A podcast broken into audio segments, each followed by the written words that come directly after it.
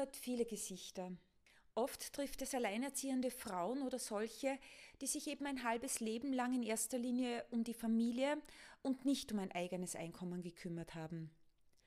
Bei Mamas Küche in Oberwart, einem Projekt der Volkshilfe Burgenland für langzeitarbeitslose Frauen, da hat uns Helga ihre Geschichte erzählt und der Weg, den sie aufzeigt, um aus der Armutsfalle zu kommen, der beginnt damit, die Scham abzulegen und Hilfe anzunehmen.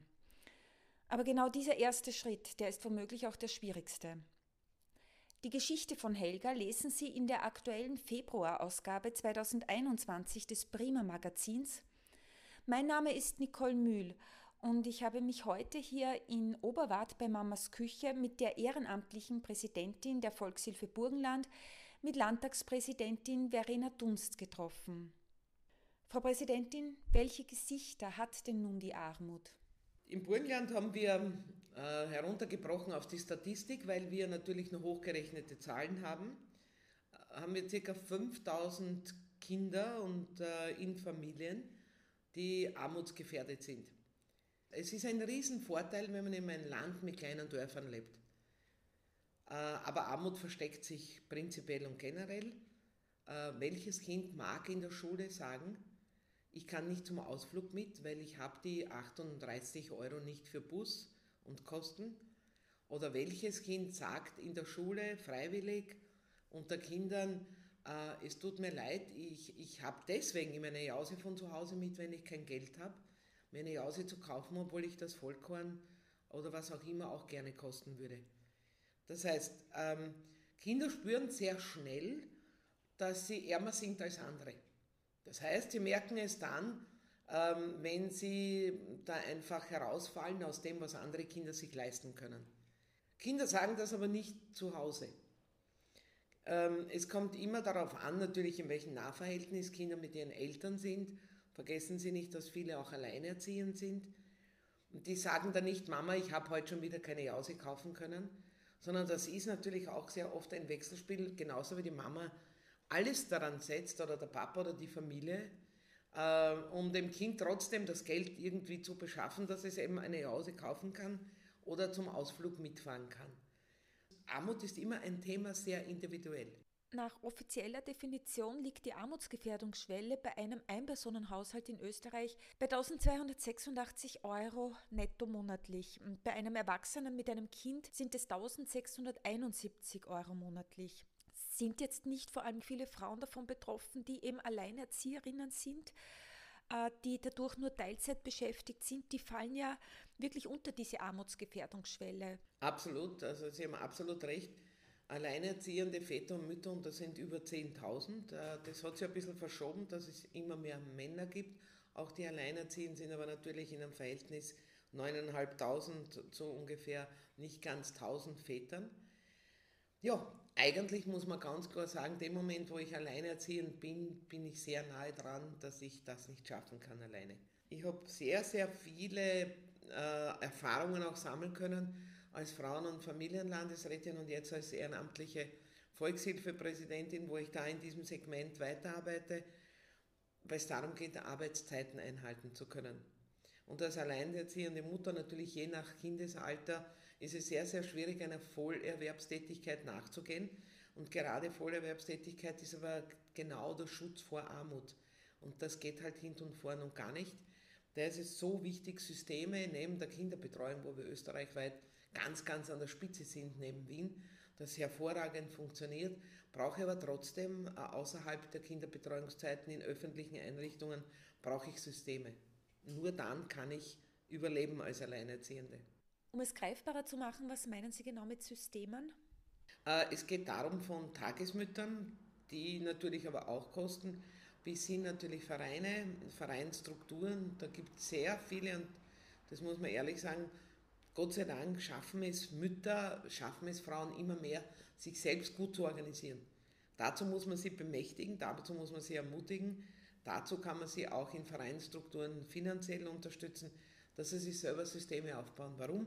Eines muss man klar sagen, das ist auch wieder so individuell. Ich habe gar nicht noch lange mit einer Dame gesprochen, die leider jetzt weggezogen ist, eine Kärntnerin, die auf einer Tankstelle gearbeitet hat, Zwillinge mit sieben Jahren.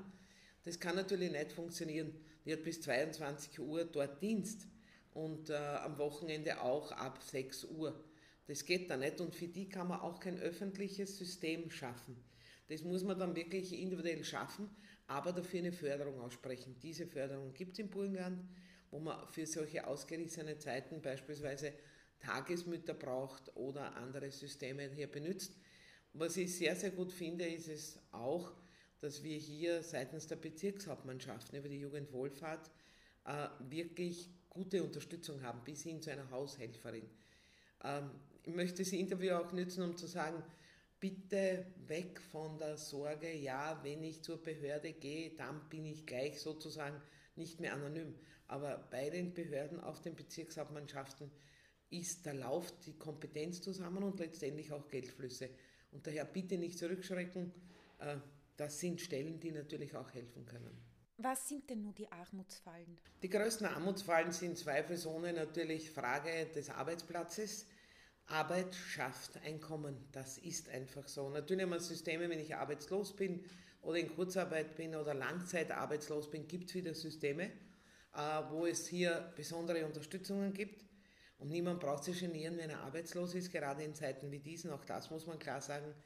Ähm, aber ohne Arbeit habe ich in Wirklichkeit nur Einkommen aus der öffentlichen Hand und daher ist es so wichtig, Arbeit zu haben.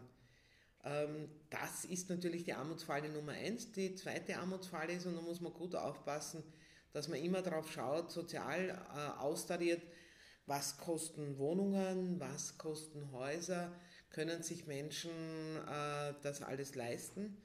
Und die dritte Armutsfalle ist natürlich, dass man sagt, okay, ich brauche öffentlichen Verkehr, äh, ich muss von A zu B kommen. Und das sind die drei Kostenverursacher. Also zuerst einmal, also Armutsfallensteller, um es anders zu sagen. Das erste ist Verlust eines Arbeitsplatzes. Das zweite ist dann natürlich oft, wo kann ich wohnen? was kostet diese Miete, dieses Haus, was kostet mir ein Haus selber zu haben oder eine Wohnung. Äh, und das dritte ist eben andere Kosten wie Auto, wie Mobilität, wie Kosten für andere also Kostentreiber sind sehr oft Energieformen. Aber da kann ich wieder nur drauf sagen, es gibt, Gott sei Dank, es gibt viele, viele Länder auf dieser Welt, wo sich niemand darum kümmert. Aber für all diese drei Kostentreiber und letztendlich Armutsfallen ähm, gibt es Systeme, gibt es Fördermöglichkeiten, gibt es Zuschüsse. Man muss sie bitte nur melden. Was hat Corona nun mit dieser Situation gemacht? Es ist ja davon auszugehen, dass es schlimmer geworden ist, oder? Ja, es gibt ja die ersten Studien. Große Sorge vor der Zukunft. Wie wird das alles werden? Komme ich wieder zu einem Arbeitsplatz? Bis hin natürlich Corona-Folgen, Armut, Kinderarmut, äh, schlechte Möglichkeiten, Maßnahmen, um äh, auch Familien zu fördern. Kindern zu fördern, die eine unbedingte Bildungskompetenz brauchen, die lernen, die gefördert werden müssen, weil die sowieso von Haus aus aus Familien kommen, denen es nicht gut geht, wo dann nicht äh, Distance Learning, zuerst würde ich gerne einen deutschen Namen dafür verwenden, da gehen wir davon aus, dass genau die Familien das gar nicht verstehen, was Distance Learning ist, äh, die können zu Hause mit ihren Kindern nicht lernen.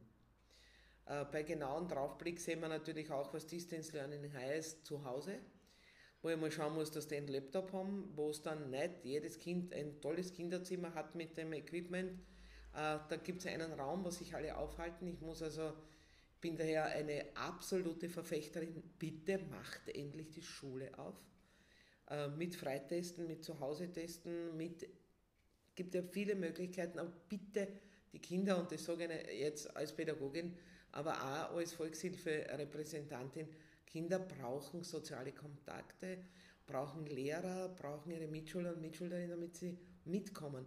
Und ich fürchte, dass dieses Corona-Jahr die gut gebildeten aus gutem Hause kommen, kompensieren werden müssen und können, äh, dass viele zwei Jahre, drei Jahre damit verlieren. Nämlich die, die zu Hause keine Unterstützung haben, keine Fördermöglichkeiten haben und das sind nicht wenige. Jetzt begegnet man ja wahrscheinlich immer wieder auch der Situation, dass Frauen ja doch in einer Art Abhängigkeitsverhältnis sind, weil sie sich in erster Linie um die Familie gekümmert haben, teilweise keine Ausbildung gemacht haben, in manchen Fällen nicht einmal einen Führerschein haben. Wo kann man da ansetzen und treffen Sie solche Fälle oft? Absolut, bis hin natürlich, dass Frauen sich auch dadurch über diese jahrelange äh, ich ordne mich unter, ich, mir ist jetzt Familie wichtig, was ja überhaupt nicht so verböhnt ist. Nur letztendlich gibt es dann auch Frau sein für sich selber und das eben ein, ein Leben lang bis hin zu lebenslangen Lernen und Jahrzehnten, wo man braucht, dass man Pension sich zusammenrauft, dass Frau halt so doch ein bisschen mehr egoistisch sein sollte. Und viele, Vertrau viele Menschen haben ihr Selbst, also vor allem Frauen, ihr Selbstbewusstsein verloren.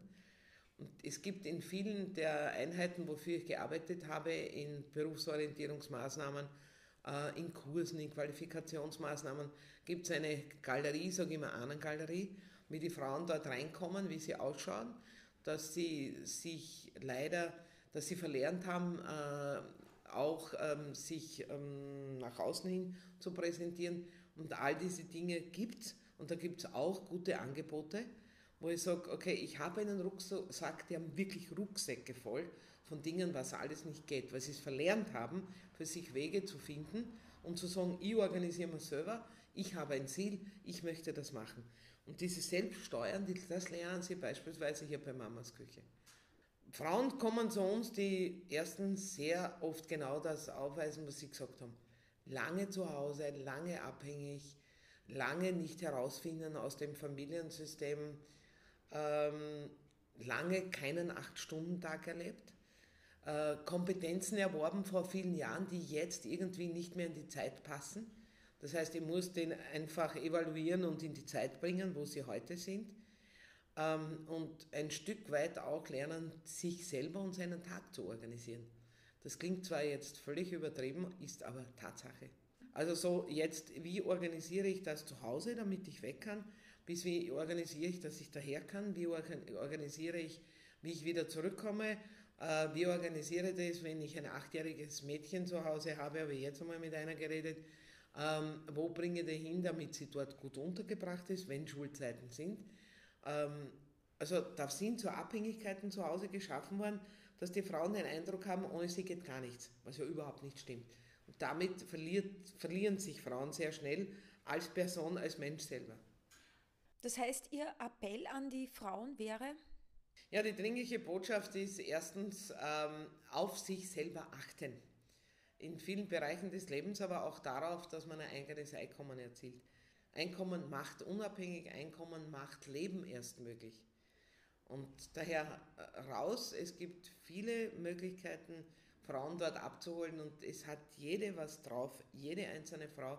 Und da kann man, egal ob hier im sozialökonomischen Betrieb, Mamas Küche oder in anderen Bereichen kann man Frauen unterstützen und let's go, es geht für jede Einzelne. Eine aufmunternde Botschaft von der ehrenamtlichen Volkshilfe Burgenland-Präsidentin Verena Dunst also. Das zusammengefasste Interview mit ihr lesen Sie in der Prima Februar-Ausgabe 2021 und natürlich auf www.prima-magazin.at. Und dort bekommen Sie auch Einblick in das Leben von Helga die hart an der Grenze zur Armut lebt. Danke fürs Zuhören.